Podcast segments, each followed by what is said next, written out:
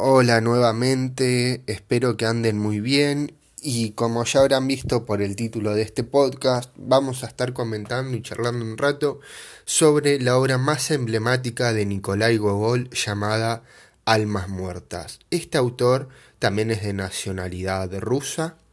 y es sumamente conocido y ha influenciado a otros grandes escritores como Dostoyevsky, Tolstoy, etc. Es un libro que fue publicado originariamente en 1842 y el autor lo considera y lo describe como un poema épico en prosa. Y esta definición que el autor le va a dar le hace justicia al relato. Vamos a ver que por qué entendemos podemos justificar que es un poema épico y a partir de la narrativa y el desarrollo de la novela. Esta novela o este poema épico, como lo quieran llamar, nos va a narrar la historia de Chichikov, un funcionario del gobierno ruso de poca monta, eh, clase media, podríamos llegar a decir, que eh, junto con sus criados va a emprender un viaje en su troika eh, por los vastos territorios rusos para conseguir almas, pero va a conseguir almas muertas. Y ahora vamos a ir viendo qué tiene por qué este nombre del libro y por qué almas muertas. Pero antes está bueno eh, que aclaremos algunas cosas, ¿no? Para contextualizar y tener una visión más acabada de el contexto de la obra. En aquel tiempo, allá por 1800, 1840, cuando Gogol escribió esta obra, la fortuna no de riqueza tenía, sino por la cantidad de siervos, es decir, de almas, que eh, el terrateniente poseía. Y cuantos más almas tenía, el gobierno les entregaba tierras para que estos las trabajaran. Y esto es lo que quiere hacer Chichikov, un funcionario, como dijimos, de poca monta, clase media, codicioso, avaro, y quiere eh, crecer en su posición social y ser más reconocido y tener grandes extensiones de tierra para trabajar siervos, por lo que decide ir a conseguir almas, es decir, siervos. Y em, acá es donde reside esto de las almas muertas, lo que Chichico, eh, lo que Gogol, perdón, va a intentar introducir en este relato y en el personaje de Chichikov, que es un personaje muy característico y divertido también en algunos puntos, es que nuestro personaje lo va a describir como esta persona vara, codiciosa, que no le va a importar nada eh, pasarse sobre las demás para conseguir esto. Y esto tiene que ver con conseguir almas muertas, es decir, siervos que han muerto. Porque también acá vamos a meter un dato histórico, es que los impuestos que pagaban los terratenientes rusos en aquella época consistían en la cantidad de almas que ellos poseían. Entonces, todos los años cuando se hacían el censo de la cantidad de siervos que se poseían, el terrateniente ruso tenía que darle a los funcionarios el número y ellos le daban cuánto tenía que pagar. Y lo que describe eh, Gogol a través de este personaje, Chichikov, es que éste va a ir a, gran, a un pueblo y a las diferentes ciudades rusas con grandes terratenientes y gente conocida rusa y les va a pedir porque por un módico precio, un precio simbólico, como si dijéramos 5 copex, que en esa época no era nada,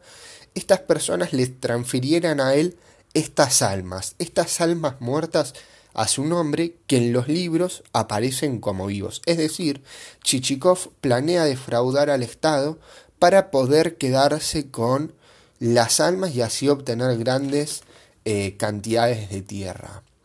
La verdad que este es un relato ingenioso que es una crítica social a la Rusia de la época por la forma en la que está narrado y lo que muestra lo que sucedía en algunos puntos, pero actualmente es un libro que nos sirve para ver esa realidad, cómo se vivía en aquella Rusia y cómo em, los intereses económicos de las personas también estaban por sobre encima de los demás. A lo largo del relato vamos a ver que este personaje Chichikov va a ir visitando a las diferentes funcionarios y personas que poseen riqueza en las diferentes ciudades rusas y cómo los intenta estafar a ellos también y decirles que él necesita las almas muertas para em, realizar un trabajo eh, que se las va a llevar, que va a ser para mejor para ellos porque van a tener que pagar menos impuestos,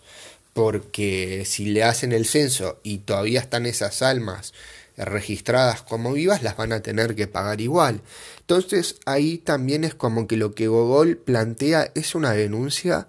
a las condiciones de vida con las que los siervos rusos y los campesinos debían vivir, ¿no? Si nos ponemos a pensar, esto que nos está planteando Gogol a través de Chichikov es cómo son números y peones para estos terratenientes que solo trabajan y cómo Chichikov de una manera totalmente egoísta compra eh, en un precio simbólico e ínfimo vidas, ¿no? Historias que se han desvanecido y que han quedado en la nada, que personas que se han muerto y ya está. Y esto es algo que también vamos a poder ir viendo reflejando como quizás algunos de estos terratenientes con los que Chichikov se reúne sí tienen cierto interés o llegan a entablar cierto diálogo y afecto con sus siervos, como sucede con, si no me equivoco, era con una de las señoras, una terrateniente que Chichikov se reúne, que la intenta estafar y ésta le menciona sobre un siervo que era carpintero, que era muy bueno en su trabajo, uno de los mejores, pero que lamentablemente había muerto. Y también eh, que había con la familia, los hijos y demás. Bien. ¿Y qué tenemos que tener en cuenta también de esta novela a la hora de abordarla? El contexto. Fue publicada en 1842, habíamos mencionado, pero la historia se remonta más precisamente a 1812. Y Pensemos que durante esta época fueron las guerras napoleónicas y Rusia participó en las guerras napoleónicas. Enfrentó a Napoleón, tuvo la invasión de Napoleón dentro de Rusia y cómo quedó devastado el imperio ruso en este sentido o muy golpeado por la entrada de Napoleón también y cómo eh, necesitaba una reestructuración social y económica. Y es esto también lo que Gogol intenta eh, denunciar en su obra. Un poco más adentrándonos en esto de por qué lo, el autor la considera un poema épico y que le hace justicia al título, como dijimos, es la forma en que está relatada. Está relatado como si fuera un poema, donde podemos ver ciertas estrofas que riman y otras que no tanto. También tenemos características de que está narrada como una novela en algún punto, pero no siempre, y esto quizás es algo confuso para el autor, porque a mí me ha pasado que la estaba leyendo, terminaba el capítulo con una idea, eh, un punto de referencia, por decirlo así, alguna situación que había pasado con Chichikov o alguien por el estilo, alguno de sus personajes secundarios, que ya vamos a, a verlos un poco más, y em, comenzaba el capítulo siguiente con una reflexión sobre algún tema que si bien podría estar vinculado con la obra, no se relaciona con el final del otro capítulo. Entonces empieza el artículo con una, el capítulo con una reflexión de un tema que Gogol considera pertinente introducir, que vale aclarar que son reflexiones muy, muy lindas y hermosas que vale la pena leer y detenerse para marcarlas, releerlas una y otra vez y aprovecharlas al máximo, pero que por varias páginas uno se descentra de la historia, porque esta reflexión que Gogol introduce no menciona en ningún punto a Chichikov o a los criados de Chichikov o a los personajes secundarios con los que se va reuniendo, sino que retoma el punto del capítulo anterior ya cuando esta reflexión ha terminado. Entonces quizás eso hace medio engorroso el relato, pero no deja de ser un, eh, un gran libro para leer, sobre todo si les interesa la literatura rusa. En cuanto a la estructura de la novela, también me gustaría remarcar que esta está dividida en dos partes. Una primera parte que es la más larga, en la cual Gogol nos presenta esta denuncia social ante la vida de los siervos, la reestructuración económica y social a la que debía estar, eh, ¿cómo se dice?, aplicada en Rusia y por otro lado una segunda parte que es la más corta, que son cinco capítulos, y en la cual nos muestra cómo eh, Chichikov comienza a complicarse con esto de conseguir almas muertas. Y ahora sí, retomando eh, la narración, Chichikov comienza este viaje que hemos mencionado con sus dos criados por los vastos territorios rusos y va consiguiendo las almas muertas. La gente va cayendo. También algo que caracteriza las obras de Gogol es la sátira, un humor ácido, podemos decir, y, y quizá en algún punto un humor negro, porque uno de los retratos que él caracteriza es que estaba intercambiando con una de estas personas que él se encuentra las armas muertas cuando de repente llega la policía para buscar a la persona con la que él estaba y buscarlo a él y él se termina escabullendo y saliéndose con la suya. Pero esto no es todo, sino que también hay un personaje con el cual en una fiesta a la que Chichikov va, en la cual comienza a mencionarse y a crecer este rumor de que posee tantas almas, que todos pensaban que eran almas vivas, pero una persona borracha comete, eh, comete un importunio y todo el plan de Chichikov, podemos decir, se desborda y se va por las ramas, se va por cualquier lado. Y ahí es cuando esta segunda parte de la novela nos intenta mencionar cómo es que Chichikov intenta enmendar los errores que ha cometido en la primera parte, cómo ha defraudado a tanta gente que ha confiado en ellos, cómo em, ha jugado, por decirlo de alguna manera, con estas vidas de los siervos, por más de que estén muertas. Y sin embargo,